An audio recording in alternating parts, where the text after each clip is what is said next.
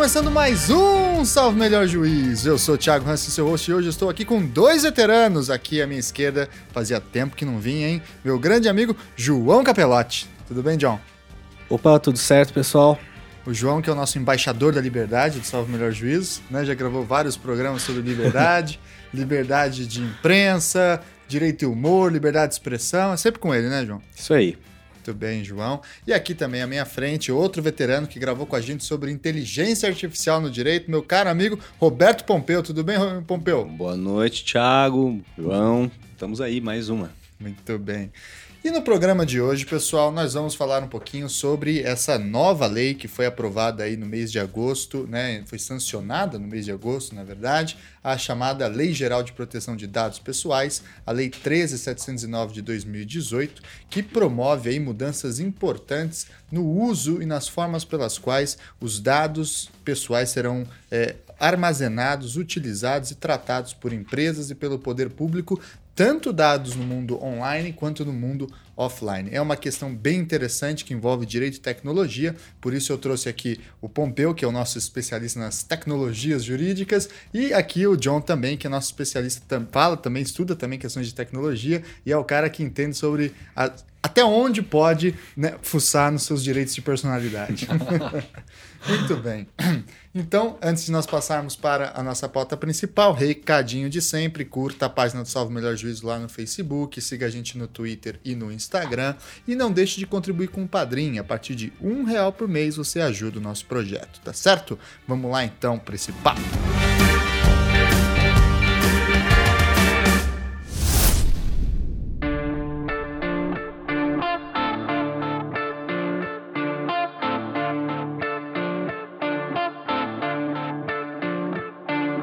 Então, pessoal, a lei que foi sancionada aí em dia 13 de agosto de 2018, de fato, ela só vai entrar em vigor em 2020, né, em fevereiro de 2020, porque ela está na chamada vacácio legis aí de 18 meses, né, que é um período de preparação para as empresas e para o poder público se adaptarem às motivações.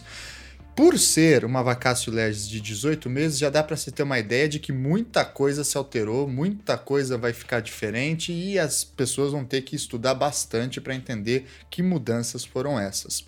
Essa lei, é, que chamei, também conhecida como LGPD, ela é uma lei que, enfim, trata a questão de dados e dados pessoais. Então acho que a gente pode partir numa questão de vocabulário básico. O que são dados pessoais do ponto de vista jurídico? Bom, a lei trouxe uma definição, não necessariamente a definição que é, que é adotada pela, pela doutrina, mas no artigo 5 tem um pequeno glossário dos termos utilizados na lei, e dado pessoal uma informação relacionada à pessoa natural identificada ou identificável. Sempre pessoa natural. Natural. E, então a, a pessoa jurídica ela está fora da, da do âmbito de proteção dessa legislação, essa que foi voltada para a pessoa natural. A pessoa jurídica seria lei de, de propriedade industrial, essas outras questões. Outras né? legislações. Tá. E o dado pessoal sensível também definido quando tem relação com origem racial, étnica, eh, religio... Eh, convicção religiosa, opção política, filiação a instituições sindicais, religiosas, filosóficas, etc. Vida sexual, saúde.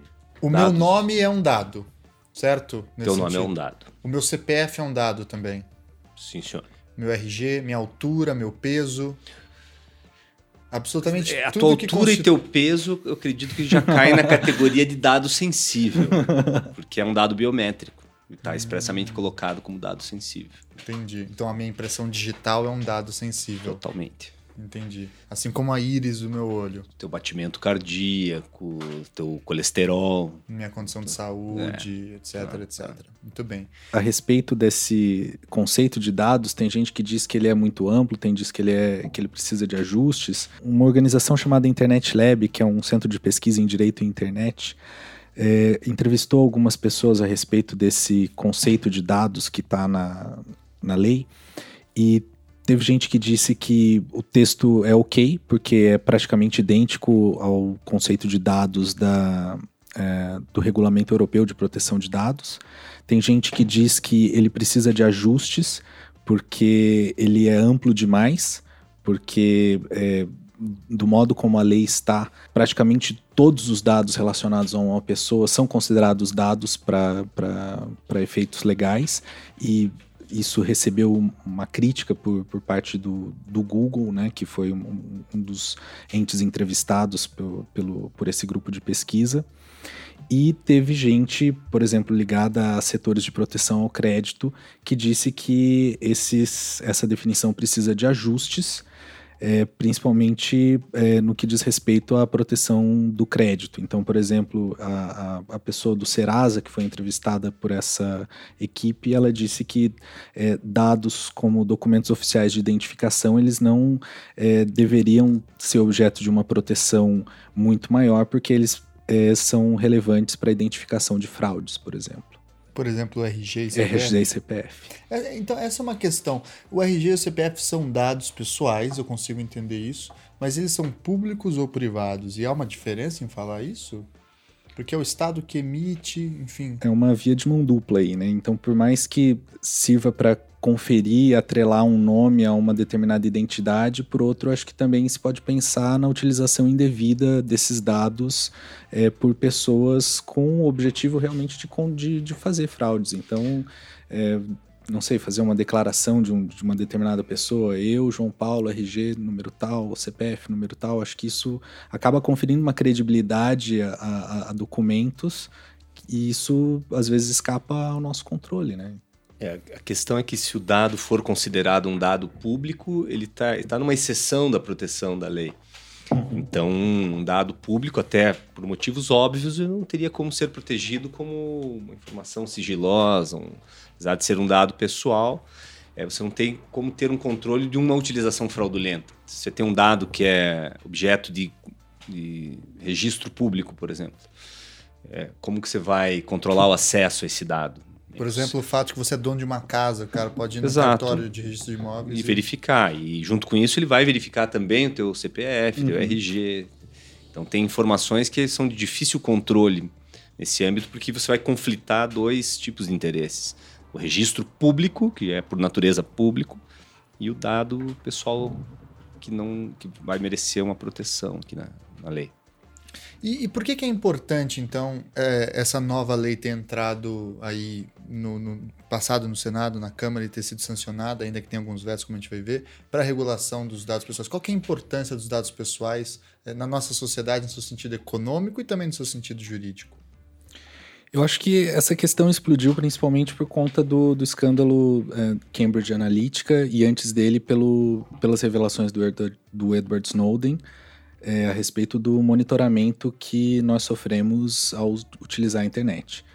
É, basicamente, esses dois casos revelaram o, o, o tanto que é, o, os nossos rastros digitais são acompanhados por, por empresas ou por organizações governamentais, por motivos que vão desde segurança a direcionamento de, de publicidade, principalmente, que é o que está atrelado ao modelo de negócio da maior parte dos aplicativos de internet. É, e ultimamente isso tem sido muito ligado também à, à interferência é, desses mecanismos de, de, de, percepção das nossas preferências é, na modulação do jogo político. Então, é, se antes a questão era só a, a, a, possibilidade de conhecimento dos nossos gostos, dos nossos hábitos para direcionamento de publicidade que potencialmente nos agradaria mais, é, o escândalo do, da eleição do, do, Trump do Brexit, que, que envolve a Cambridge Analytica, acaba é, colocando em pauta a utilização de conhecimentos e preferências políticas para o direcionamento de eleições. Né? Então, a nossa autodeterminação política, a, a, a, o próprio funcionamento da democracia, do modo como nós a, concebemos, ele está sofrendo alterações é, potencialmente muito perigosas.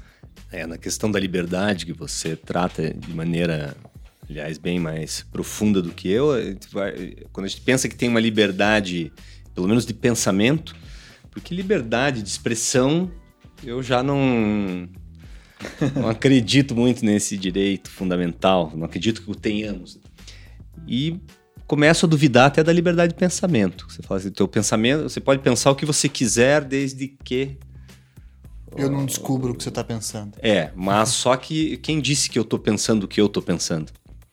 Nesse nível de manipulação de dados que a gente chega e, e de retorno desses dados, é, você tem às vezes um direcionamento da opinião. Sim. Aquilo que você imagina que é uma opinião, será que é uma opinião sua mesmo? É você uhum. que pensou naquilo? Você está replicando algo que você ouviu tanto? Na verdade, se a gente for extrapolar um pouquinho mais isso, a gente, desde que nós nascemos, somos adestrados de uma determinada maneira. Então você sofre uma educação institucional, familiar, que vai te direcionar para um, um, certo caminho. Raro você ver alguém fugir muito, muito disso. A tua formação, a tua bagagem. É, e aí agora tem o contrafluxo disso também, que é esse chamado fenômeno da pós-verdade, né? Que você tende a, a considerar verdadeiras as informações nas quais você acredita, né? Não necessariamente é o que bolha. é de fato, né? Na, nas redes sociais. Né? Eu fico pensando, bolha. eu que estudo autoritarismo, fico lendo artigos sobre nazismo, fascismo, etc. Vocês vão achar que eu sou nazista e fascista pelos meus rastros digitais, né? É, é, de começar a se oh, Você não é? Né? E aquela suástica ali atrás de você? não me denuncia, Pompeu. Muito bem. Então, essa nova lei, ela agora ela acaba tornando, eu não sei se o termo correto seria ilícito, ilícito, mas ela tenta uh, diminuir ou impedir vários tipos de usos é, dos dados pessoais que antes eram comuns no meio online e também no meio físico. Né? E aí a gente trouxe alguns casos aqui para a gente é, trabalhar um pouquinho e ver como é que os dados eram tratados, para depois a gente ver como que eles terão que ser tratados posteriormente a fevereiro de 2020. O primeiro é o caso da Target, que o Pompeu nos lembrou aqui antes da gravação. Pompeu, conta um pouco esse caso da Target, essa importante loja de departamento aí americana. Esse caso foi uma referência nessa questão da, da análise de dados, né, Big Data, porque essa empresa, que é uma loja de departamentos americana, ela, a partir dos dados dos seus clientes, principalmente das suas clientes, ele conseguia detectar quem estava grávida. E a partir daí oferecer determinados produtos, serviços, o que fazia, inclusive mandando brindes para chamar a pessoa para comprar outros produtos. E o caso veio à tona quando eles enviaram um, um brinde de grávida para uma moça menor, adolescente. E o pai da menina ficou muito zangado, deu uma bronca na, na loja, etc. Eles se desculparam, claro, foi um engano, análise equivocada dos dados.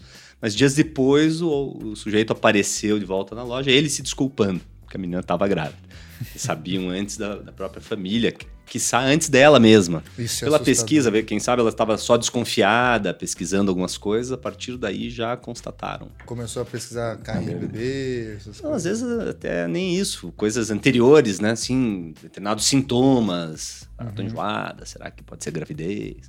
Olha aí. Tá, tá com uma desconfiança ainda não ainda não confirmada e E lá, isso aí é invasivo juridicamente? Isso aí é uma invasão de privacidade? Vai lá, João. Deixo para você. Essa, essa é espinhosa. Uma perspectiva de teoria geral, não precisamos resolver o assunto para todo sempre, mas como é Eu que é? acho que é, né? É, é uma, é uma informação muito, muito, muito íntima, principalmente no começo da gravidez, né? E, sei lá, em países em que a interrupção da gravidez até determinado ponto é legalizada, ou sei lá, se ela resolver não levar essa gravidez para frente, ou se houver uma implicação religiosa, familiar, moral. Né? Tem uma empresa terceira sabendo disso, né? É, antes do pai. Antes do... E às vezes antes dela. É, antes dela própria, né? Isso. É, eu concordo. Acho que é, é, é, muito invasivo. Um outro caso que ficou famoso aí nas redes um tempo atrás é o da PSN, né? A, a network do, do PlayStation que vazou aí 150 milhões de contas com cartões de crédito, etc. E parece que foi o isso foi o que eu fiquei mais assustado, que foi o quinto maior vazamento, ou seja, tem maiores do que isso, né? E isso também causou um fuzuê, né? Porque imagina, um monte de cartão de crédito à disposição de hackers e para poder fazer compra, clonagem, etc. Se é que já ainda não estão, né? Ainda bem que não tem PlayStation nos seus olhos. E, e aí, por fim, além desse da PSN, a gente chega àquele que talvez seja o caso mais famoso nesse sentido, que o, o João já nos tocou, mas vamos falar um pouquinho mais dele, que é a Cambridge Analytica, né? É, que aí, enfim, muitos dizem que foi uma das responsáveis pela eleição do Donald Trump nos Estados Unidos. O uhum. que, que foi o caso da Cambridge Analytica, pessoal? Explica pra gente aí. Bom, é, tinha um pesquisador da Universidade de Cambridge chamado Alexander Kogan. Ele desenvolveu um aplicativo chamado This Is Your, Di This Is Your Digital Life, é, a partir de uma pesquisa sobre como deduzir a personalidade e as inclinações políticas de pessoas a partir de seus perfis no Facebook. Ele obteve do Facebook autorização para utilizar a, o login, né, a, a, possibilidade de acessar esse aplicativo por meio é, da sua conta no Facebook. É, e ele também é, pagou pequenas quantias de dinheiro a algumas dessas pessoas para fazer esse teste de personalidade, é, informando essas pessoas que os dados delas seriam utilizados exclusivamente com uma finalidade acadêmica. É, a Cambridge Analytica comprou os dados coletados por esse pesquisador e o que as pessoas que fizeram esse teste de personalidade não sabiam é que não só os dados dela estavam sendo disponibilizados, mas também os dados dos amigos dessas pessoas. Então, a questão maior aí é que é, não só o propósito é, foi diferente do que foi informado para elas, então não foi, não foi só para uma pesquisa acadêmica, né? Ele, ele repassou isso adiante e também é, houve a, a, a, divulgação de dados de pessoas que não consentiram com isso, né? que não que sequer sabiam que os seus dados estavam sendo utilizados e tiveram seus dados comprometidos pelo simples fato de serem amigas dessas pessoas que participaram dessa pesquisa de personalidade. Né?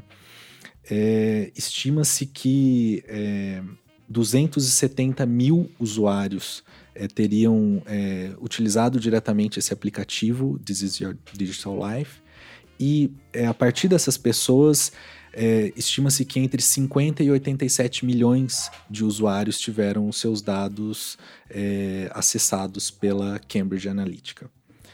É, a história veio à tona em 2015, quando o jornal inglês The Guardian é, descobriu a história e a partir daí o Google exigiu que é, o, Facebook exigiu que a, a, empresa se comprometesse a destruir os dados. Eles assinaram uma carta dizendo que, que haviam destruído esses dados, mas é, investigações mais recentes da Autoridade de Proteção de Dados do Reino Unido sugerem que talvez eles não tenham destruído todos os dados. Confiança não é o que dá para ter muito com esse povo, né? É, o Facebook é, tomou medidas é, enérgicas a respeito, ele é, mudou é, um pouco da configuração é, do seu site, tornando mais fácil para as pessoas protegerem alguns dados sensíveis delas, tornando mais visíveis ferramentas de proteção de privacidade e emitindo notificações a, a, aos seus usuários é, principalmente aqueles que tiveram os seus dados afetados, é, e também é, é, permitindo que pessoas que estavam em dúvida se tiveram ou não seus dados é, comprometidos com essa, com essa operação, é, saber se efetivamente havia ocorrido isso ou não com, com os perfis dessas pessoas. É, a relevância do caso veio com as implicações políticas disso, porque a Cambridge Analytica é uma empresa que é, atua em. É, de acordo com o que eu li, ela diz ter atuado em 44 disputas políticas, então em vários estados americanos, e o maior case deles, na, na, nas próprias palavras dele, foram, é, foi a eleição do presidente Donald Trump. E, de, e é claro, a, a, saída do Reino Unido da União Europeia, o chamado Brexit. O que aconteceu? Teoricamente, essa Cambridge Analytica se aproveitou das informações obtidas com os perfis dessas pessoas, preferências políticas, ideológicas, hábitos de vida, idade, é, sexo, orientação sexual, enfim, diversos dados para é, direcionar a publicidade de conteúdo político e a Cambridge praticamente é, conseguiu ter uma atuação muito decisiva, supõe-se, para a eleição do Trump nos Estados Unidos e para a saída do Reino Unido é, da União Europeia. É aquela questão da, do, da coleta, análise e compreensão de, através dos dados da opinião pública e um terceiro elemento de, um, de, um, de uma figura que aparece nessas investigações, que é um sujeito chamado uh, Robert Mercer, investiu na Cambridge Analytica e antes já tinha uma outra empresa de TI voltada para essa ideia, que era de coletar, entender e moldar, collect, understand and shape a opinião hum. pública.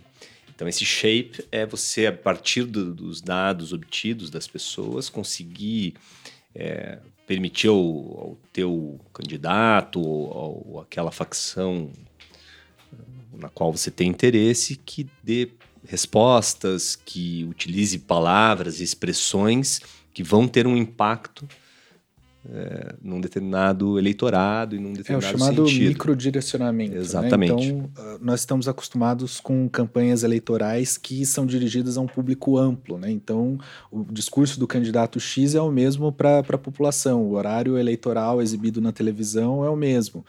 Mas essas tecnologias de saber as preferências de cada pessoa acabam fazendo com que ele possa direcionar um determinado conteúdo para uma pessoa que pensa de uma determinada maneira, que vai receber de uma, de uma maneira muito mais eficaz esse, esse conteúdo, né? Permite que ele... Ou seja, se eu ficava postando no Facebook que eu não gosto da China, aí aparecia um vídeo do Trump metendo o pau da China. Se o outro cara ficava falando que o salário tá baixo, aí aparecia um vídeo do Trump falando que vai aumentar os salários. Era, era um negócio assim, nesse nível de, uhum. de microdirecionamento. Algo assim. Ou seja, eles conseguiam chegar nessa fineza, assim. É isso tudo a partir de dados é, do Facebook, como a, a, localização das pessoas, a, a, cidade que elas colocavam como, como local no Facebook, e os likes, principalmente. É, eu, eu li que um usuário médio do Facebook tem em média 227 likes, e que a partir de 10 likes já é possível traçar, começar a traçar predições a respeito do que essa pessoa gosta e do que essa pessoa pensa. Fizeram. Caraca, isso é assustador. Tô deletando meu Facebook agora de novo. Eu já deletei faz tempo. Eu não tenho. Fizeram é, um, uma, uma, pesquisa que comparavam o quanto pessoas próximas uh, sabiam a respeito da vida dessa pessoa. Né? E, e, comparavam o, é, enfim, com o que o, com o que se poderia saber dessa pessoa a partir dos likes dela, do, do, dos rastros digitais dela. Agora eu me esqueci, mas existe uma gradação, assim, é, para o computador saber é, mais que, que amigos muito próximos precisava de tipo 80 likes. É, para cônjuge precisava de, sei lá, 200 likes. É uma coisa bem assustadora. Assim. Até, até colocando uma, uma provocação assim nos grupos de estudo que a gente participa, o pessoal tem uma preocupação, como é normal e razoável, muito é, destacada com relação a essa questão, até a aprovação agora da, da lei de proteção de dados, na, na esteira da, da, lei europeia e tudo mais, da regulação, é, demonstram isso. Mas eu sou um pouco entendo que é uma luta meio quixotesca essa. Eu, a gente vai uhum. tenta regular, mas é, é, algo que a tendência é que cada vez mais, por essas brechas que a gente observa e pelas brechas tecnológicas que essas empresas certamente vão buscar, a uhum. partir de uma regulação, você vai buscar caminhos. E, a partir, é uma tendência quase inexorável que no futuro próximo a gente não consiga mais poder falar em privacidade de dados. Muito difícil. Penso que é difícil você conseguir chegar nesse ponto. A não ser que você nunca entre na internet, né? Que é impossível, né? É, Ou impossível. quase impossível. É, falando um pouco a respeito desse argumento, né, que às vezes vem à tona, né, do tipo, ah, se você não, você precisa concordar com os termos de uso lá. Então, se você, se você não concorda, então não use. Então, fique fora do Facebook. Impossível. Mas é, é, é muito difícil, né? Porque para é, para você que tem um, um, negócio, uma empresa, né? Você não está nas redes sociais é, é significa que você não é visto. Não né? está no WhatsApp também. Não, tem muitas coisas que a gente quer fazer uma inscrição, às vezes para um seminário, para um congresso, Sim. e você por não ter Facebook, que é o teu caso, uhum. o meu também, você não consegue. Só tem aquele, só tem aquele não caminho, fica aquela sabendo via. que vai rolar o seminário às Você vezes, né? Pode ficar às vezes por outro meio, mas aí você vai tentar fazer uma inscrição ou ter acesso a uma determinada informação e você não consegue, é só Facebook. Então, agora se você extrapolar isso para você ficar fora de qualquer, de toda e qualquer rede social, ou você ficar fora de um móvel de busca como o Google, é impossível. Aí já essa Facebook, temos dois em três aqui que não tem Facebook. Ok. Mas você não pesquisa no Google? Uhum. E o que é mais chocante para mim hoje em dia é o WhatsApp também, né? Que o WhatsApp virou o número um do sistema de comunicação do brasileiro. Uhum. Já superou o telefone, superou o SMS, superou tudo. É só o WhatsApp hoje. Né? É o principal, mas me parece que é o principal disparado, inclusive. Mas né? fica tranquilo que suas mensagens são criptografadas. Ponta a ponta, é o que me dizem. o segundo, o outro caso, não é o segundo, né? O outro caso que também revela essa questão de dados pessoais aí é um que o, o grande John, cara que traz vários casos, trouxe pra gente que é o Call Clicker. Que, que, que caso é esse, João? Bom, esse caso eu ouvi falar dele num é, podcast chamado Caixa Preta, é, feito pelo Volt Data Lab. É, e ele é, começa o, podcast justamente falando desse caso de um, de um sujeito que criou um, uma sátira, esses jogos de, de fazenda da, da é, do, que tinham no Facebook, ou tem ainda, é, em que o, a única coisa que você precisava fazer era clicar numa vaca. Ah, não, não acontecia nada se você clicava na vaca, mas ainda assim o jogo teve mais de 200 mil acessos. E, na verdade, esse jogo foi um, um experimento feito por um, um um, programador que depois fez um artigo a respeito é, na revista Wired e ele disse que é, as, as, pessoas não percebiam, mas ele acabava é, sabendo muito dessas pessoas com base nesse jogo completamente inútil e completamente sem, sem propósito todos aqueles joguinhos de fazendinha que as tia consegue fica me chamando o tempo todo para dar diamantinho para ela, isso aí na verdade elas estão vendendo todos os dados delas e possivelmente até os meus, porque é eu sou aquele... amigo dela. Aqui, sim, e a, aquele, aquele aplicativo que ficou super famoso alguns meses atrás, da, que permitia é, você ver como você ficaria se você fosse do sexo oposto, uhum. também tinha acesso a um monte de dados. Né? E as pessoas estavam lá usando ele bem, tipo. A maioria dessas brincadeirinhas inocentes de Facebook, joguinhos, né? quem, que bichinho você é da Disney, que personagem você é do Game of Thrones. Aí você responde algumas questões ali que são um formulário psicológico, de perfil psicológico, a partir do qual se extraem outras. É, você, aí, aí é uma boa diferenciação do dado e da informação. É, uma, um dado seria um, algo bruto e a informação é aquilo que você extrai a partir do dado. Então, você forneceu um dado aparentemente inocente e a partir dali se com cruzamento de dados você extrai informações. Sim. Ou na hora que você põe lá para publicar o resultado, aquilo lá para você publicar você tem que aceitar, tem sempre uma barrinha lá e aquilo lá acaba permitindo que o aplicativo acesse os seus dados que já estão publicados no Facebook também, né? É. É aquilo que você falou, né, Pompeu? Se o produto é de graça, você é o, o produto, né? É, Muito bem. É, além do, do Call Clicker, um outro caso que ficou famoso aqui no Brasil recentemente foi o da linha 4 do metrô de São Paulo, né? A linha amarela, que tinha ali nas portas do, do metrô ou do metro, como dizem os tugas, né? É uma, uma câmera que filmava o rosto das pessoas, identificava pelos vetores faciais se a pessoa estava feliz, estava neutra ou estava triste. E aí emitia uma publicidade específica para essa pessoa de acordo com o, o estado de, de, enfim, de espírito que ela deteria. E aí isso foi depois levado, o IDEC entrou com uma ação, entrou com um pedido liminar, é, o Ministério Público apoiou e aí foi dado uma, uma foi retirado obrigatoriamente essa, esse dispositivo de câmera.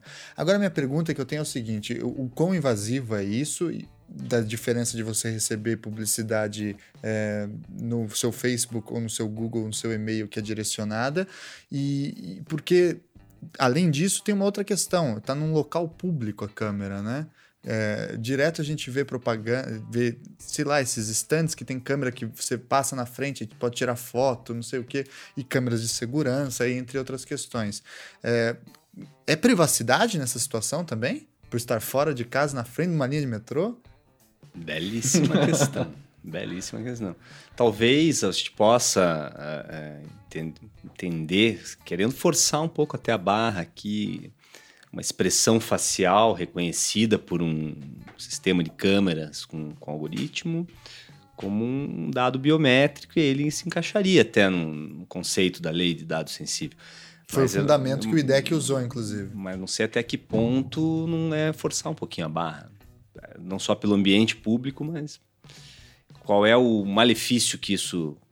Qual seria o dano é. Eu receber uma, uma, propaganda que vai me instigar ao consumo mais do que outra. Uhum. Mas na TV pode, no rádio pode, mas é porque também existem medidas delicado, no nosso corpo, delicado. a distância da testa para o nariz, dos olhos e da boca, etc. Lombroso. Que, é, reconhecimento é, facial. Que, que já, tá, já está sendo utilizada, e aqui eu recomendo nossos ouvintes ouvirem lá o programa sobre investigação criminal 4.0, na China, nos Estados Unidos, como forma de identificação de pessoas, de potenciais criminosos, de, de suspeitos, etc. E é usado isso como um mecanismo de, de, de, controle de pessoas também, né? Mas aí, eu retorno à questão: estando num espaço público, há que se falar em direito de privacidade dos seus dados pessoais, numa estação de metrô, por exemplo, ou na rua, ou você tem que. Como é que você dá um consenso, por exemplo, para enfim, terem acesso a esses, aos dados da sua face numa câmera de segurança. É, não dá para não dar consenso, né? É. Não dá para você colocar um, uma sacola de pão na cabeça, assim, né? E furar o, os olhinhos, né? Exato. né? Exato. É, é, tá, Ia ser uma tá, cena curiosa. tá, é que isso está numa das exceções, né? Que é a questão de segurança e repressão.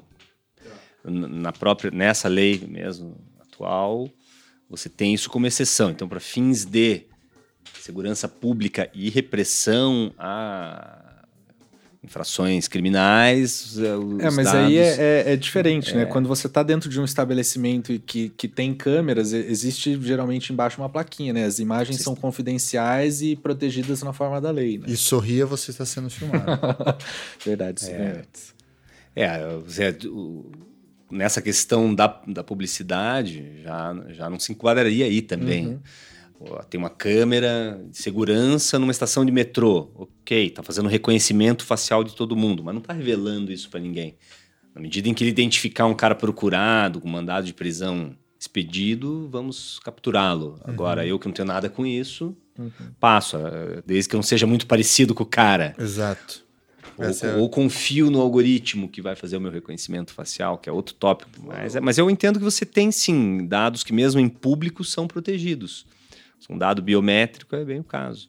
Eu dei minha, minha digital ali para entrar num, num, estabelecimento, mas a, de, a decisão não, é liminar que, pode que, ser usada. que suspendeu o uso desse equipamento diz que é um houve falta do dever de informação ao consumidor e aí foi suspenso com base no Código de Defesa do Consumidor, né?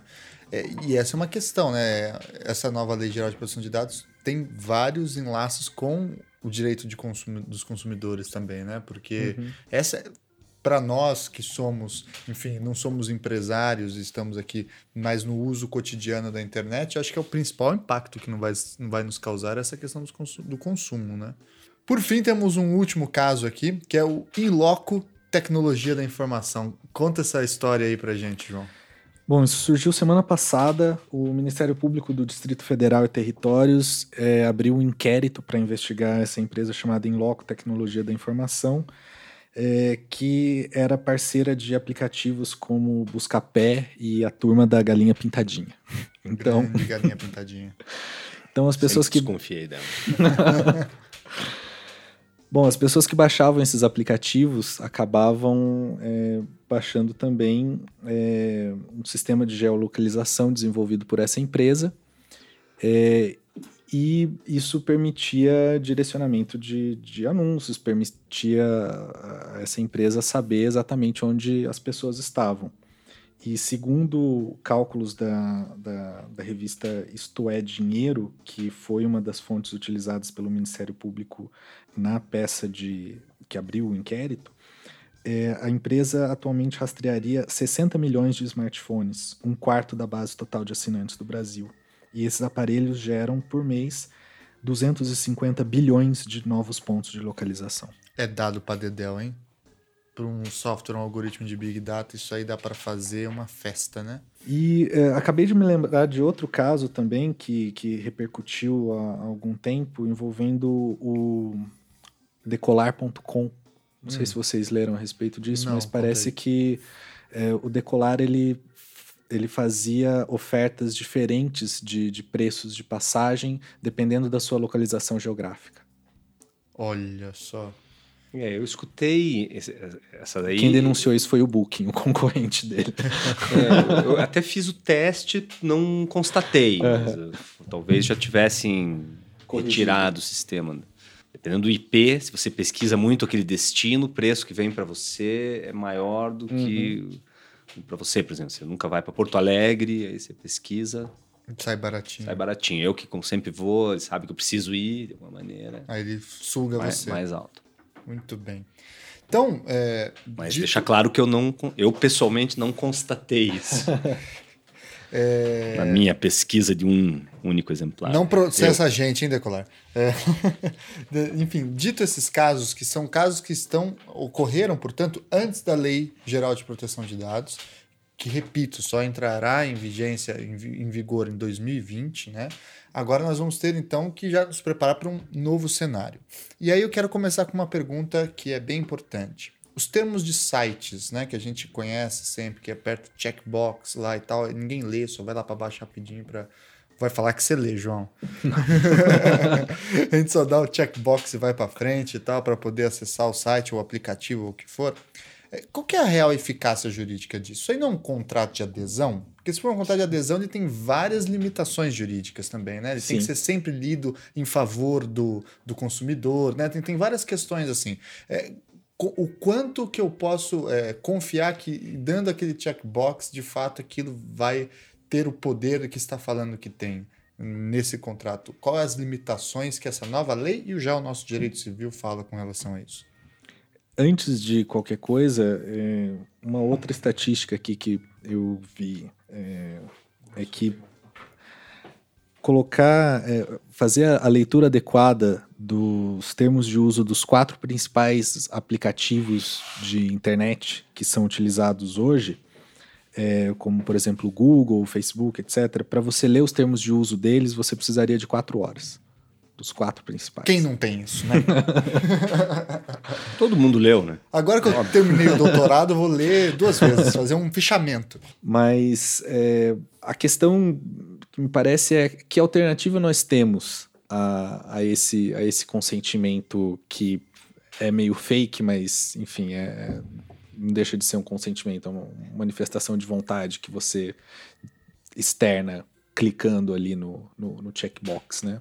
É, aqui na, na, na, nova lei, LGPD, o consentimento ele aparece como um, uma chave mestra da coisa, não é a única, mas é importante. E aí, talvez isso tivesse que merecer, a meu ver, uma, uma regulação melhor na própria lei.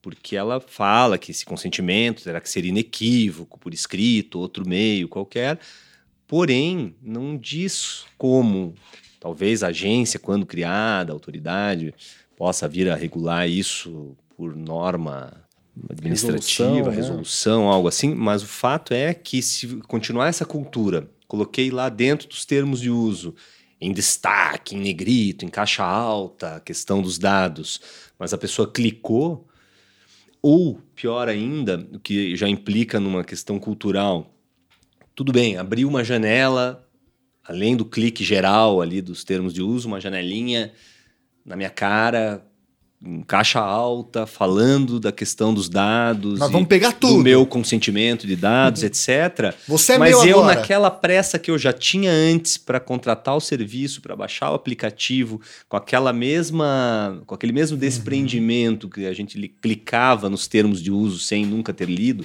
até porque você falou aí quatro horas para ler, você vai concordar também com a forma de utilização dos dados. Exatamente. Então eu não sei se a eficácia prática, fiquei pensando nisso, não sei se a eficácia prática disso vai ser realmente muito muito grande. E também que todo mundo numéricos. que usa computador há bastante tempo, quando vai instalar um novo programa, sabe que é você postando uma corrida contra o botão do próximo ou do next, né? Todo mundo sabe. que o mais- quanto mais rápido É. você for, melhor você é que seu colega, né? Então ninguém Mas você sabe mesmo. que esses dias eu, eu neguei. Eu, tenho, eu tinha um aplicativo que eu usava para acompanhar exercício, peso, aquele MyFitnessPal. Fazendo- Ainda fazendo merchandising pros caras. Merchandising. É.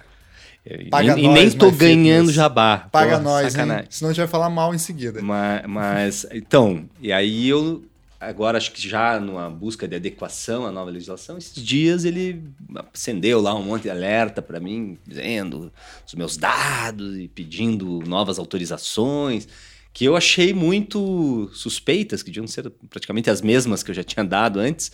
Mas agora, de acordo com os alertas, eu falei, ah, pronto, não vou mais usar esse aplicativo, nem era tão importante, nem queria fazer exercício mesmo. Mas é assim, se você dá nem não. queria fazer dieta. se você der não, ele não permite você usar aí.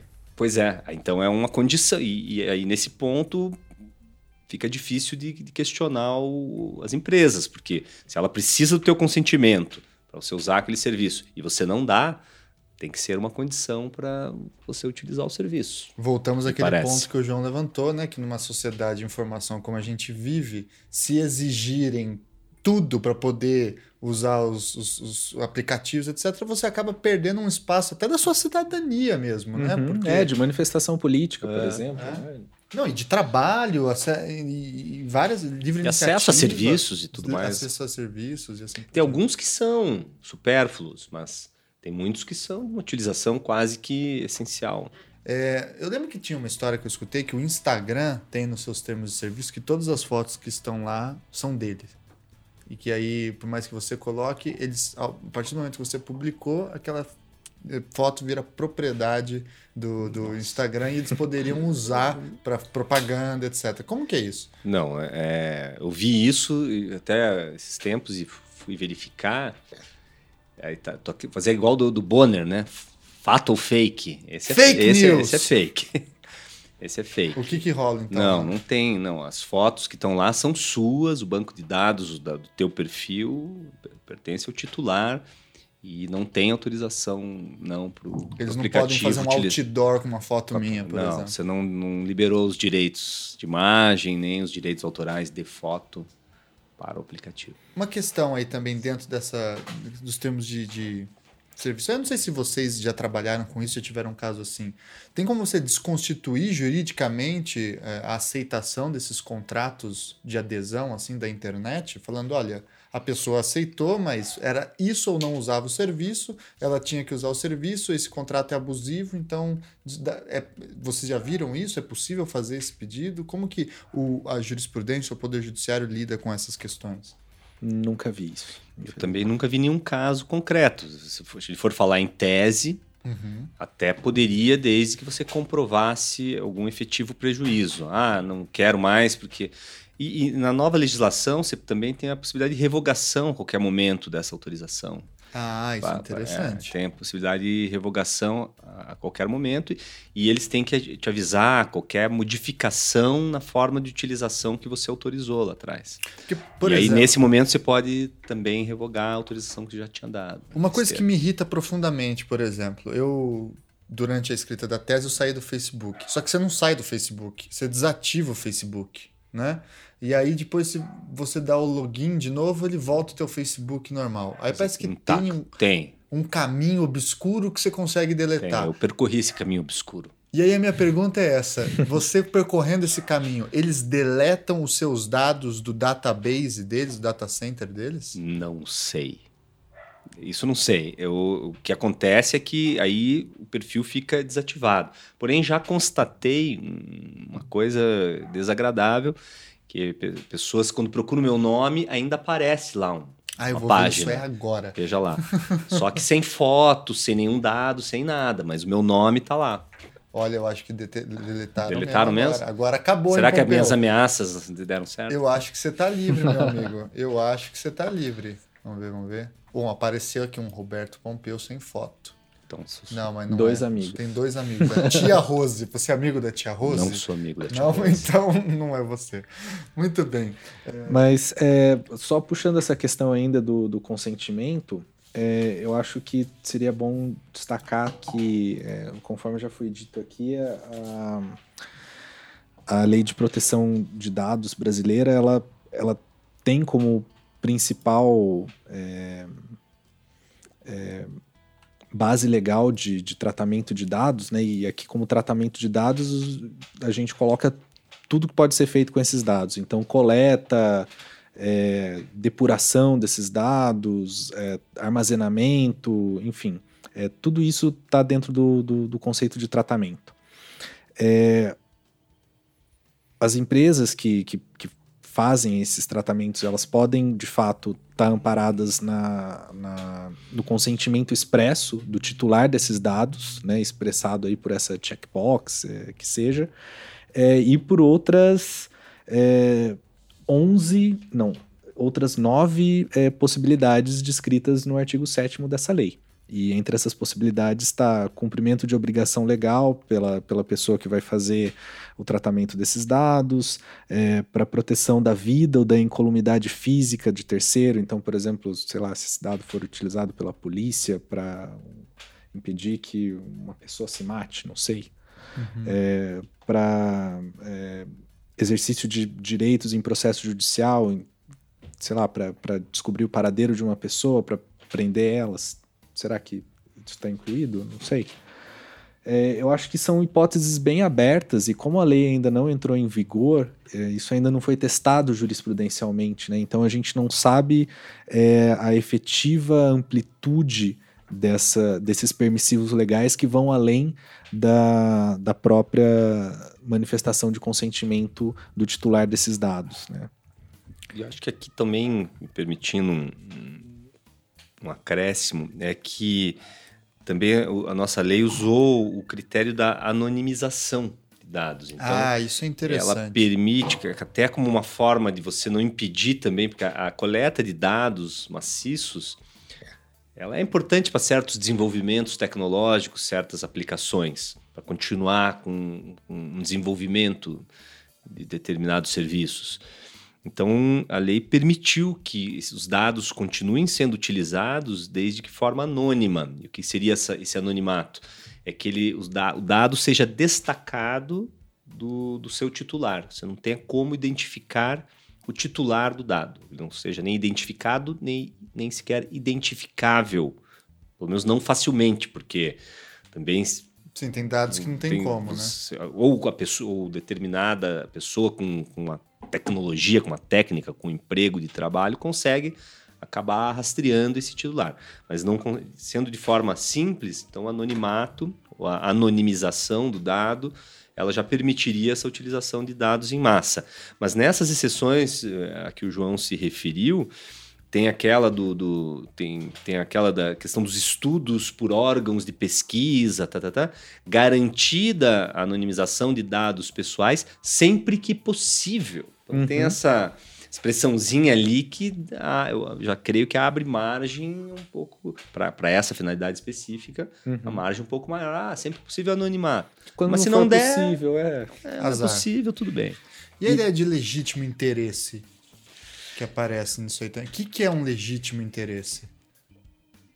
Boa pergunta. Cri, cri, cri, Mas é, eu acho que isso está atrelado, por exemplo, a, a, interesses de, por exemplo, órgãos de proteção ao crédito, por exemplo. Né? Isso é um legítimo interesse. Só que daí, como eu já li comentários a respeito, isso acaba invertendo o ônus da prova, né? Aí quem tem que provar que está é, utilizando esse dado para um interesse legítimo e, e, convencer, seja o judiciário, seja a autoridade de proteção de dados que futuramente deve ser criada, é o órgão que está é, manipulando esses dados. Né? Então, esse órgão passa a ter um dever de comprovar que é ok utilizar esses dados, é razoável, é, é lícito. É, mas, enfim, é, essas coisas ainda estão muito em aberto. Né?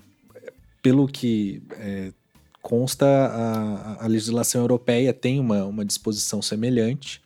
É, e a, a, legislação europeia foi a grande inspiração da brasileira. Uhum. Então, a tal da GDPR, né? Exatamente.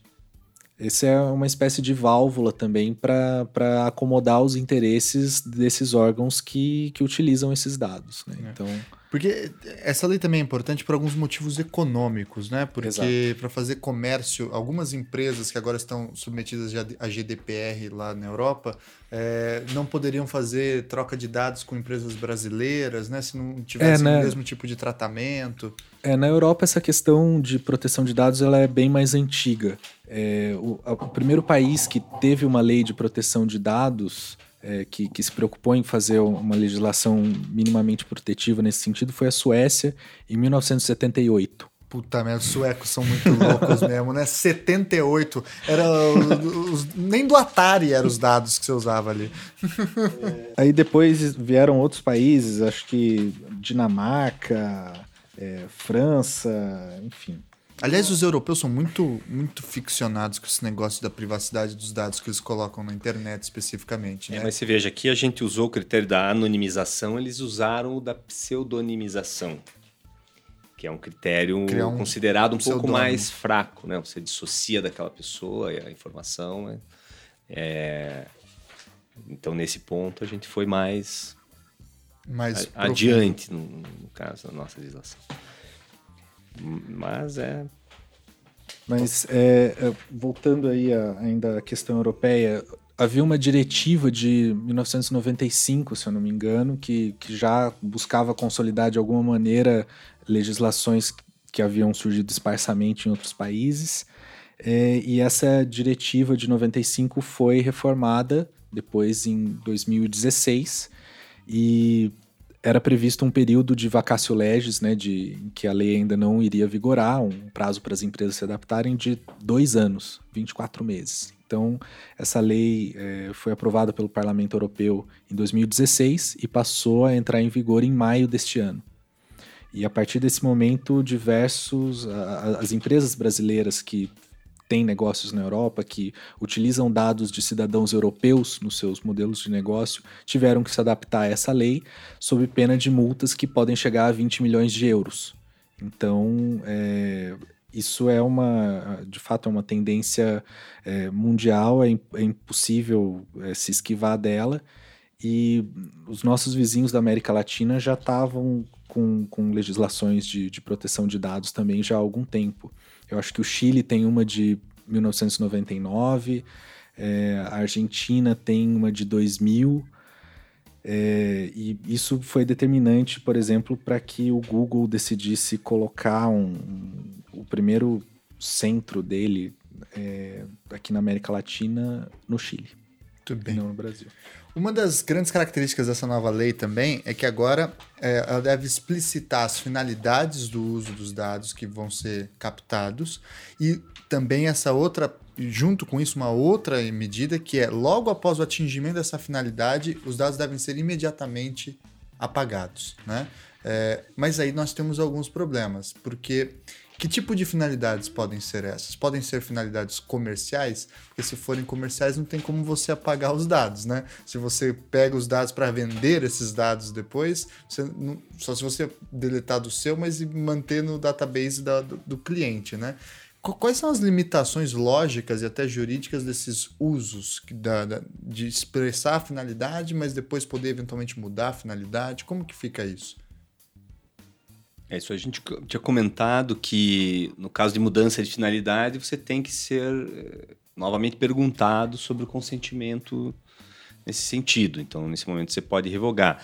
Você pode solicitar expressamente a qualquer momento que suas informações sejam deletadas, deletadas por assim dizer.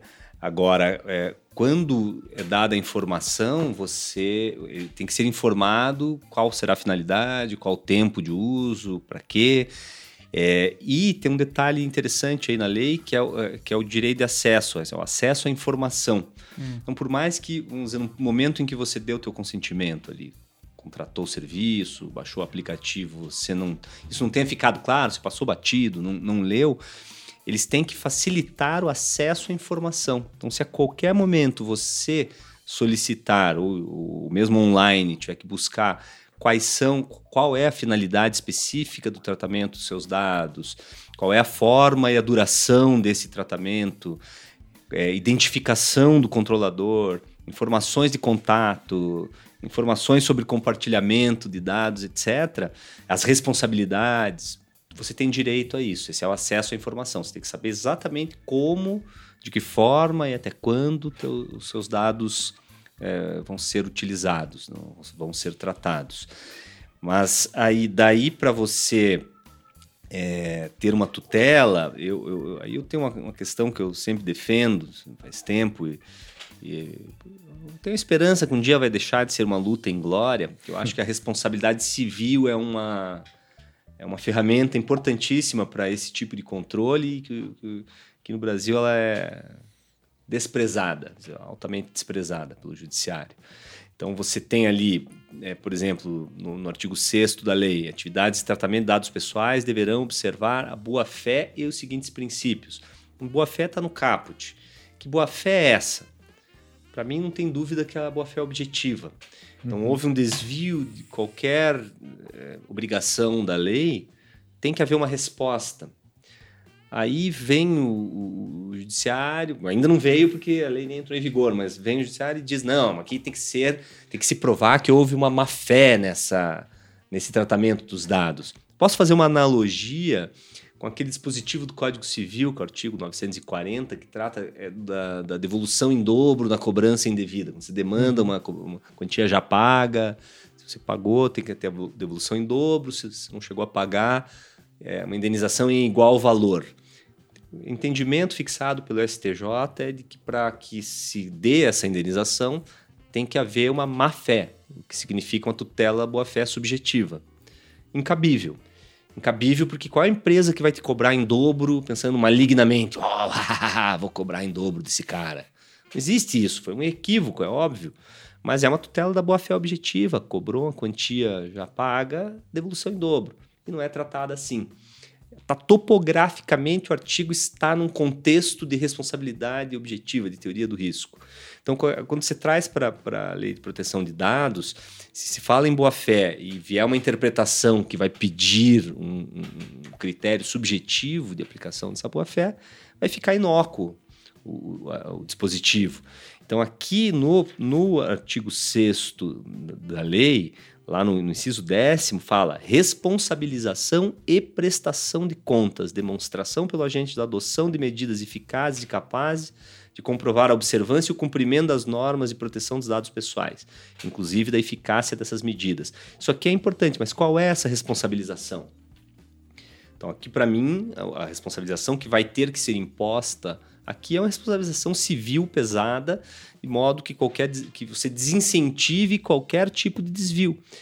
Empresas, normalmente grandes empresas, elas cumprem a lei se isso cabe na planilha. Isso é o normal. Elas não cumprem a lei porque elas são boazinhas ou porque é bacana cumprir a lei. Cabe na minha planilha? Quanto uhum. me custa não cumprir essa lei? Quanto é de indenização? É, quanto custa a indenização? Ela vai, ela vai pôr na balança e vai cumprir a lei se do outro lado não compensar. Então, é isso que esse entendimento parece que falta um pouco no, no judiciário brasileiro e, e, essa ferramenta, se aqui nesse tipo de caso não for utilizada de maneira efetiva, é, talvez a gente tenha é, uma dificuldade. essa lei está trazendo infrações, é, multas por infrações bem pesadas, né? Chega a que é 50 milhões? 50 milhões de reais. É, é uma é. boladinha. E Tem. isso aqui é convertida para quem? É para pessoa que foi? Não. Senão eu estou aceitando ser violado os meus dados pessoais aí. Pois é. Não... É, de acordo com o faturamento da empresa também, né? Eu acho que existe aí. É uma... limitado ao teto máximo dele. Isso. Mas aí converte para, sei lá, o Instituto de Defesa do Consumidor, um fundo, para um. Não está não tá especificado. Não está né? regulamentado ainda. É. Mas provavelmente, se é, se é multa, possivelmente vai ser dirigido talvez a, a, um órgão regulador quando criado, uma autoridade reguladora, uhum. não não ao até porque muitas vezes o, talvez os, os, direitos violados eles sejam coletivos ou Sim. até difusos. Então, multa, quando se fala em multa, não vai para a pessoa. Aliás, um exemplo. Mas a indenização iria para a pessoa. Um exemplo de direitos violados coletivos nesse sentido é um caso que rolou em Goiás, né, João? Do, do CRM, que foi aí há, há pouco tempo, não foi? Foi em 2014. Conta a história desse caso pra gente. Bom, uh, segundo consta aí é, no acórdão do Tribunal Superior Eleitoral, o Conselho Regional de Medicina de Goiás utilizou cadastros eletrônicos de seus membros para propagação de e-mails, conteúdo pró-impeachment da então presidente Dilma Rousseff. Então, a, a, legislação eleitoral, desde uma reforma de 2009, proíbe que empresas utilizem é, cadastros eletrônicos de, de, de seus é, clientes ou que entidades utilizem esses cadastros de seus membros para finalidades político-partidárias. Então, o TSE reconheceu que houve essa violação e deu uma grande carcada. Aí vem essa pergunta: de acordo com essa legislação, então, apesar de ser permitido, aparentemente fica quase que impossível o comércio de dados, não é? Porque se, se ele exige consentimento de todos os dados de todas as pessoas, de cada um dos indivíduos, você não consegue mais vender blocos de dados, que é o que se faz na prática, né? Ninguém vende um cliente de dado, vende-se uma lista com 200 mil potenciais clientes, né? Se, exige, se é exigido consentimento individualizado, é quase que o comércio de dados no Brasil está proibido, é isso? Dá para chegar a essa conclusão? Ou vocês acham que tem saída nesse sentido? Acho que isso daí vai depender muito da forma como se adote o tal do consentimento. Uhum. Porque se a gente entender que esse consentimento já pode ser dado naquele primeiro momento em que você autorizou a coleta e o tratamento dos seus dados, você já autorizou também uma eventual transferência, Será que não tem que ser Agora, específico? isso vai ter que ser delimitado. É. Não sabemos, né? Ainda é. não, a lei não é específica com relação a isso. Porque ela prevê também a portabilidade, né? Você então pegar os seus dados de um, um banco de dados e passar para outro, né? Eu não consigo particularmente entender mais ou menos como é que isso iria funcionar, mas é, sei lá, de uma farmácia para outra, porque também tem essas questões de uso em farmácia, né? em, em espaços offline é, talvez com critérios para pegar desconto, troque da sua. Se você comprova que você usa um medicamento há mais de 10 anos, aí você mostra isso comprando de uma farmácia e vai para outra. Deve ser isso, né? Para uso de portabilidade de dados, né? É o que me parece. Provável. Muito bem. E quais foram os vetos que essa lei sofreu? Porque ela teve uma sequência de vetos aí e uma delas bem importante, né? Que é com relação à Autoridade Nacional de Proteção de Dados, né? Expliquem pra gente um pouquinho essa... Quais foram os, o que, que o Temer cortou da, da lei? Bom, o, o, veto mais conhecido de fato foi com relação à Autoridade Nacional de Proteção de Dados Pessoais, que seria um órgão independente, embora vinculado ao Ministério da Justiça, é, que seria é, o órgão responsável por fiscalizar e, e é, punir eventuais desvios da, da legislação é, com relação a esse tema de proteção de dados. É, o veto foi justificado com base em um vício de iniciativa. Segundo Temer, é, o Congresso, o Poder Legislativo, não poderia é, criar uma despesa para o Poder Executivo. Uhum. É teria que ser o próprio Poder Executivo que, que deveria criar essa, essa entidade. É, ele disse que, que não discorda da, da, da criação da autoridade em si e que iria propor a criação é, com base é, em, um projeto de lei de iniciativa do próprio Poder Executivo. É, houve quem protestasse né, com, a, com a inexistência da, da autoridade desde já, porque é, para muitos, sem essa autoridade, a lei fica manca, né? não, não, não fica sem uma autoridade para exigir o, o, cumprimento adequado da, dessa legislação, e isso cairia é, no judiciário, nas instituições de defesa do, do, consumidor, no PROCON, no IDEC, por aí vai. Até porque tem muitos conceitos abertos que, de repente, poderiam ser delimitados por uma autoridade, meio sim, de resoluções, sim. sem necessidade de judicialização uhum. dessas questões. Essa é uma característica dessa lei, né? Tem vários conceitos abertos, né? O que vai dar muito debate jurisprudencial, provavelmente, né? Possivelmente. É, e tem outros pontos também que são importantes a respeito do veto. Eu diria que o, o segundo principal seria o veto aos incisos 7, 8 e 9 do artigo 52, que é, previam penas de, de suspensão parcial ou total é, de determinados é, de, de, instituições que fizessem tratamento de, de, dados, que descumprissem a legislação. Até da proibição definitiva. Exato. o último inciso. Uh, segundo a presidência da República, essas sanções, aspas, poderiam gerar insegurança aos responsáveis por essas informações, bem como impossibilitar a utilização e tratamento de bancos de dados essenciais a diversas atividades. É, segundo o Temer, então, essas punições seriam graves demais, desproporcionais e poderiam espantar é, a, a, iniciativa privada interessada em fazer é, esses tratamentos de dados. É, Para a entidade de defesa do consumidor como o IDEC, esse veto significa, é, analogamente, seria como se um, um restaurante com, com, sujeira não pudesse ser fechado por, pela vigilância sanitária. Né? Então, é, enfim, existe essa crítica aí por parte dos órgãos de defesa do consumidor. Outros vetos são relativos a, a dados utilizados pelo poder público. E o principal seria que é, o artigo 28 previa que a comunicação ou uso compartilhado de dados pessoais entre órgãos e entidades de direito público será objeto de publicidade. Ou seja, o compartilhamento de informações pessoais entre órgãos públicos deveria ser informada aos cidadãos. Isso foi vetado sob o argumento de que isso poderia tornar inviável o exercício regular de algumas ações públicas, como as de fiscalização, controle e polícia administrativa. É, esse eu achei o principal veto, para ser sincero.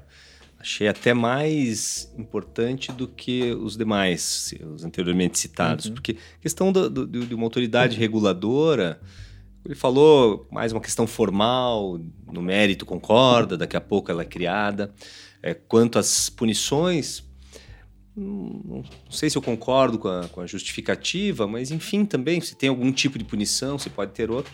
Agora, esse aqui não, é, esse aqui é um veto que ele, que ele vai afetar diretamente o titular dos dados. Uhum. Então, você tem o teu, teu dado pessoal compartilhado entre um órgão e outro do, do poder público sem você ficar sabendo disso. Uhum. Eu acho que em alguns casos Sim. Até é. se justifica, mas uma investigação criminal. Sim, tal, mas, mas todo outros mundo sabe não, que o né? Detran compartilha dados com a Receita, que compartilha dados com, sei lá, banco, né? E aí fica uma. É realmente complicado, vira uma bagunça, né? Você chega num lugar, as pessoas já sabem tudo da sua vida, né? E, e é só quando favorece ao poder público, isso que é o curioso. Dificilmente você vê um, um esse tipo de compartilhamento favorecer o contribuinte, o consumidor, uhum. o cidadão. Então você quando você precisa dar de novo todas as suas informações quando você vai em outro órgão público.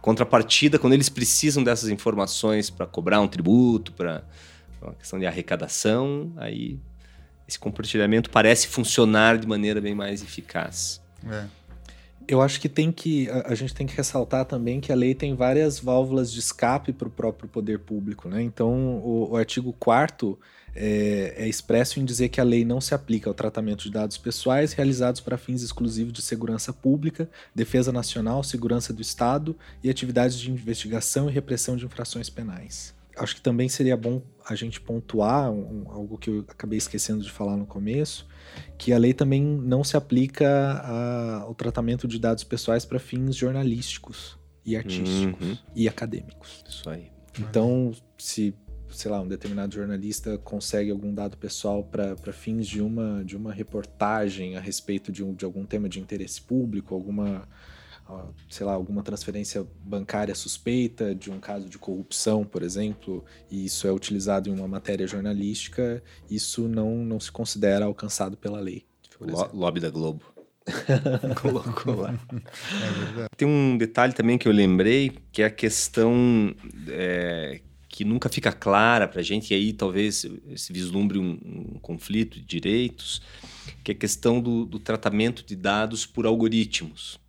Então, o tratamento algorítmico ah. de dados, ele nunca tem um critério muito claro para o, titular dos dados. Então, é, como é que vai ficar isso? Eu tenho que ter acesso a, a como meus dados estão tratados. Eu vamos dar um exemplo concreto ali, aquele, aquele score de crédito. Então, eu tenho uma nota, vou lá pesquisar minha nota, dá 9.1. Acho que a escala até não é essa ali, 9.100. Ok, por quê? Quais são os critérios utilizados para eu ter 9.100? Ah, mas sua nota é boa. É boa, mas por que, que não é 10? Alguma vez não paguei alguma conta, é minha cara. Então você não tem uma clareza de quais são os critérios utilizados para isso, muitas vezes. Uhum. E aí, quando você pedir essa informação, provavelmente a resposta que vai vir é: pera lá, isso aqui é segredo de negócio. Como é que eu vou revelar para você o esquema dos meus algoritmos? O meu concorrente vai saber. Então tem, tem um conflito aí. É, até para as recomendações, depois vou comentar sobre um artigo que estava lendo sobre isso. E, e, teve casos já que, em que a, o tribunal autorizou que fosse revelada essa informação para a pessoa entender. Então, é um ponto que também merece, E a pessoa que ficou sabendo era gerente de outro banco? cuidado. É porque a gente tem o direito de acesso à informação, quer dizer, eu tenho que saber como meus dados estão sendo tratados, mas do outro lado tem um segredo de negócio. Olha. E aí, como é que fica esse choque? Uhum. Vai ser outra coisa que vai acabar tendo que ser resolvida. Me veio uma coisa na cabeça aqui agora. O habeas data foi alterado em alguma coisa por essa lei? Ou ele, Não que eu me lembro. ele pode ser utilizado como um combo com essa lei? Provavelmente Não sim. faz menção expressa, né? No que, também que eu me lembro. Uma coisa que eu acho que também precisa ser mais explorada é a relação dessa lei com a lei de acesso à informação, né? Ah, Então, bem, bem Enquanto observado. a lei de acesso à informação abre, né, essa daqui fecha. É. Ali vai. Dá, dá para escrever um livro, né? Das duas, assim, comparadas. Né? É verdade, um estudo bem interessante para ver como é que tá. Como que tá turbulento esse momento mesmo, de exigir transparência ao mesmo tempo sentir o receio desse excesso de transparência, envolvendo aí também, por exemplo, direito ao esquecimento, né? E outras questões que caem nesse mesmo buraco. Falando ainda num outro ponto que eu acho interessante, é sobre se a lei fala alguma coisa sobre a herança digital, sobre os mortos, no fim das contas, né? É porque a gente hoje morre e deixa um espólio, né? Enfim, também na internet e também nas empresas com vários dados, etc. Como é que fica o acesso a esses dados depois de uma pessoa ter falecido? A lei não fala nada a respeito disso, até onde eu me lembre. né? Mas eu localizei é, recentemente é, dois casos é, decididos pela, por enfim, tribunais diferentes. É, o primeiro deles é da Justiça Estadual de Minas Gerais, em que uma mãe pediu acesso a, a- a dados de, de WhatsApp, Facebook, etc., da filha que havia morrido. É, o pedido foi indeferido pelo magistrado sob o argumento de que é, não só é, mereceria tutela o sigilo da- da- das comunicações da pessoa falecida, mas também dos terceiros com quem ela mantinha contato. né? Você faltou um detalhe importante. Em que cidade que esse caso aconteceu? Aconteceu em Pompéu. Quase, hein. Pompeu? Ô, louco! Quase, hein? Você tem uns parentes lá. É, é o reino de Pompeu.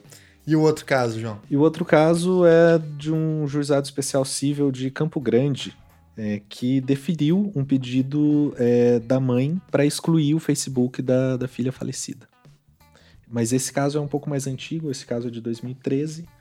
é, e parece que desde então o Facebook já criou um, um outro mecanismo chamado solicitação de memorial, em que é possível cancelar o perfil por meio do envio da certidão de óbito escaneada. E a família também poderia optar por converter a conta em um memorial, gerenciado por parentes. O que é muito Black Mirror, né? Em outras palavras, isso é muito Black Mirror, né? Muito bem. E, João, quem é que defende seus dados? Bom, é, esse é um projeto é, capitaneado pelo Internet Lab, né, que é aquele grupo de pesquisa ao qual eu me referi no início do, do capítulo. Capítulo não, do episódio. Ou do, do programa. Do programa, whatever. Mas aqui nós somos um livro aberto, então pode ser um capítulo. É, que é a adaptação de um projeto desenvolvido nos Estados Unidos chamado Who Has Your Back. O pessoal do Internet Lab analisou os contratos e as práticas de todas as operadoras de telefonia e é, que também prestam serviço de internet por banda larga. Então elas foram avaliadas é, em diversos critérios, entre os quais é, se elas informam, se elas realizam tratamento de dados aos seus usuários, se elas é, informam as condições em que elas entregam dados é, desses usuários quando solicitados pelo Estado, é, qual é a postura dessas empresas com relação à privacidade é, perante o judiciário, né? Então, se, é, enfim, eventualmente é, é, feita uma solicitação judicial de dados, qual é a postura da empresa, se ela verifica se, se o órgão tem legitimidade para pedir esse dado, em que extensão, é, entre outros assuntos. A, a, as empresas foram todas ranqueadas de acordo com, com estrelas, e o resultado pode ser conferido é, no link que eu vou pedir para o Thiago deixar na descrição. Vai estar no post. Muito bem, então, pessoal. Acho que a gente conseguiu dar uma geral aí nessa lei, nessas novas regras que estão para entrar aí em, em vigor daqui a um tempo e que já vai gerar, certamente, antes dela mesmo entrar em vigor, uma série de discussões, série de debates e também especialmente alertar aí para os problemas do nosso tempo com relação aos dados pessoais, que é uma coisa que ainda não está resolvida e como deu para se ver, está tudo muito em aberto ainda, mesmo com essa nova lei, que é uma lei que foi bem festejada também, né, Pompeu? O pessoal falou que ela é uma lei de pioneira, né? Uma lei que, enfim, traz institutos bem novos e interessantes, né? É, pioneira, não sei em que sentido, assim, como o João até tinha destacado na fala, ela é muito inspirada, vamos dizer, quase que uma cópia da, da, lei, europeia. da lei europeia. Mas ela traz coisas novas também, né? É, eu acho que ela, ela supre uma lacuna que nós sempre é, vínhamos destacando com relação à proteção de dados que era necessária. Como a gente não tinha quase que nenhuma proteção nesse sentido, então a coisa estava um pouco é, uma terra sem lei. Uhum. E com isso, você pelo menos cobre esse território que estava descoberto. Dizer, mesmo com todas as ressalvas que nós fizemos aqui, questões interpretativas, lacunas que ainda vão ter que ser, é, ainda vamos verificar como é que vão ser aplicadas na, na prática daqui para frente. Eu acho que ela é positiva. O fato, o simples fato dela existir já é positivo é. que e parece que o processo... sentido que alguma coisa é melhor que nada, sabe? Sim. E o processo de, de, confecção dela parece que também foi interessante, porque foi muito aberto, é, não é de hoje, né? Já faz alguns anos. É, ela, ela tá começou em 2010, 10, se eu não me engano. Uhum. Houve duas consultas populares que receberam mais de 2.500 sugestões de diversos setores da sociedade, desde de empresas de telefonia e de internet de banda larga, associações de consumidores, pessoas físicas, foi é, bem participativo. Parece um pouco o processo de confecção do Marco Civil da internet. É, né? Acho que talvez não chegue a tanto, mas foi bem participativa também. E teve um bom período de maturação, né? 2010 sim, sim. até. É, a tramitação é, no Congresso que começou com esse projeto de lei de iniciativa do Ministério da Justiça em 2010, depois teve um outro projeto de 2012, daí eles foram apensados e. Enfim, e aí foi indo. E aí foi indo. Muito bem. Então vamos para a parte de indicações, sugestões, textos, livros, documentários, filmes, episódios de Black Mirror, enfim, sobre que, essas questões de dados pessoais e sua proteção jurídica. John, manda ver. Bom, já que estamos falando de Black Mirror, é, eu acho que tem pelo menos três episódios que tangenciam as questões que a gente discutiu aqui. É, logo na segunda temporada, o primeiro episódio, Be Right Back, em que. Melhor episódio para mim. Eu sei que não é todo mundo que gosta, mas para mim é o melhor episódio. Ah, eu gosto bastante também, acho muito bom. Em que é possível. Enfim, na trama se, se torna possível reconstruir é, uma pessoa com base nos rastros digitais dela. Né? Então, com base no que o, o falecido marido da protagonista fazia no Facebook, é possível construir um perfil cada vez mais sofisticado dele que termina por ganhar um corpo, né? Isso é sinistraço demais. E o legal é que no final. não, não, não. É, outro episódio que eu acho que também tangencia as questões que a gente discutiu aqui é o Nose Dive, o primeiro episódio da terceira temporada, em que a personagem principal ela é avaliada de acordo com as interações sociais dela. Ela recebe notas, né, de acordo com, com ah, o que acontece. E isso é diretamente relacionado à possibilidade de, ou não dela ter acesso a um apartamento que ela quer comprar. Né? Então, eu acho que isso, de uma certa forma, já é bem presente hoje, porque é, nosso perfil de crédito é. É o score que o Pompeu falou, né? Exatamente. Uhum. Isso já existe. Em alguma medida. Em alguma medida. No episódio isso é maximizado, mas eu acho que serve como, como reflexão. Né? Que é um pouco, na verdade, o que o Black Mirror faz em todos, né? Pega uma coisa que já existe e maximiza, né? Uhum. E o terceiro episódio é o Shut Up and Dance, é episódio 3 da terceira temporada, que tem é, uma história de chantagem com base em informações sensíveis que são descobertas do, dos usuários. Né? Então, os usuários são infectados por vírus de computador. É, existe alguma pessoa que descobre segredos é, embaraçosos deles e eles se dispõem a fazer coisas igualmente embaraçosas para que esse segredo não seja revelado. Interessante. É bem legal. Em termos de filme, eu, eu lembro do Cidadão 4, Citizen 4, é, documentário da Laura Poitras, que ganhou o Oscar de melhor documentário em 2014. É, fala sobre o Edward Snowden, que foi é, o revelador é, da patrulha que o governo americano fazia sobre os seus cidadãos na internet. Termos de podcast, eu recomendo o Caixa Preta, do Volt Data Lab, o episódio 1 de vaquinhas e privacidade de dados, que foi da onde eu extraí a história do Cal Clicker. É, eles discutem um pouco essa questão da privacidade de dados e do, do tratamento. Ok, que em um momento anterior a, a, ao surgimento dessa lei, mas é, enfim, traz reflexões interessantes. E é, em termos de livros, eu recomendaria uh, dois.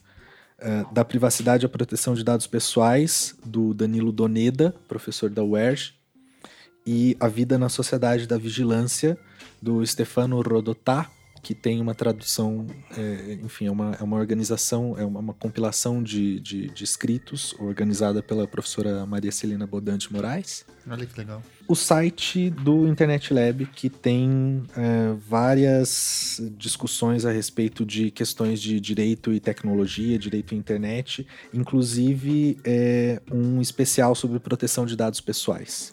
Aliás, um abraço pessoal do Internet Lab. E você, Pompeu, manda aí. Eu lembrei mais um episódio do, do, ah. do, Black Mirror que talvez se enquadre nisso. Não é, em, não é online, mas a, a proteção de dados acho que também se dá offline. Que eu e também não lembro o nome do episódio, nem o nome em inglês, nem qual episódio ele era, de qual temporada. Me o João hein? me humilhou Você aqui, só né? me decepciona, Pompeu. Mas eu vou tentar descrever, a pessoa, o pessoal vai lembrar, uma empresa que, que disponibiliza para as pessoas um, um, dispositivo que, no caso, era para segurança de crianças. A, a Nenezinha, filha da, da protagonista. Oh, Archangel, isso mesmo. Ah, aí ainda bem que ele tá... episódio da terceira temporada. Olha, olha só, olha tá aí. Vendo? Então, que aí... Não, é, a, quarta, quarta temporada. Pode anyway. ser, é. Então, a, a mãe... A criança passa por um risco ali, sofreu um quase acidente e tal Aí a mãe vê essa, esse produto que é consiste basicamente em colocar um, um chip ali na criança e a mãe consegue acompanhar tudo que a criança está fazendo, falando e vendo. Então ela, ah, como se, ela, se os olhos da, da, da, criança fossem uma câmera e a mãe consegue acompanhar isso online. Porque a mãe gosta dessa história e vai deixando. A criança cresce, né, fica adolescente, fica adulto. E aí a mãe tem a possibilidade também de bloquear cenas horríveis. Quando ela vê que tem alguma cena que ela não quer que a pessoa enxergue, por exemplo, a menina está indo para a escola, tem um cachorrão que vai é, late, ela fica com medo no portão, então ela passa ali, ela não escuta o cachorro e vê todo achuriado, assim, bloqueado. E aí dali se desenvolve a história, que é uma invasão de privacidade, né, dados pessoais da, da filha pela mãe. Achei interessante. É bem legal. E depois o final, então eu aqui, o João não conta o final, eu conto. Não, brincadeira. Com relação à, à leitura, leitura que até fiz agora, recentemente, ontem, para ser mais exato, achei muito interessante. É um artigo do, do é, Guido Noto Ladiega, que é, apesar de italiano, é professor da Universidade Notumbria, que é a, contra a desumanização da tomada de decisões. Decisões algorítmicas num, num crossroads, um cruzamento entre propriedade intelectual, proteção de dados e liberdade de informação. Faz uma análise bem, bem interessante disso, que é um dos tópicos que a gente abordou aqui. Então ele já começa dizendo que ele vai apresentar argumentos contra a, a, a tomada de decisão algorítmica. Por aí vai. Hum, isso, isso, não é spoiler, porque a primeira frase do, do abstract já é, já é essa. Então... Eu vou destacar isso, muito bem. Eu, enfim, não é a minha área de, de pesquisa, então para mim isso é tudo muito difícil, na verdade. Então eu vou indicar um texto que me veio à cabeça enquanto a gente conversava sobre isso, na verdade, que é um texto de um filósofo, enfim, que escreveu isso nos anos 70, 80, e é assustadoramente atual, nesse sentido, que é o texto do Gilles Deleuze, chamado Sociedade de Controle. É um texto bem curtinho, que está numa coletânea de textos dele chamado Conversações, que ajuda muito a, a discutir é, o como que a gente vive hoje numa sociedade em que a gente quer ter score alto de crédito, a gente quer ser visto, a gente quer participar desses sistema de controle externo. A gente, se antes a gente tentava fugir do olho, agora a gente quer ser visto pelo olho para poder acessar certos bens de consumo, enfim, né? É, e participar dessa sociedade. Muito bem, então. Então, eu queria novamente agradecer ao Pompeu, agradecer ao João por esse episódio, agradecer aos nossos ouvintes. E aí, daqui 15 dias a gente volta. E no 3 vamos dar o nosso tchau. Um, dois, três e. tchau, tchau. tchau. tchau. tchau.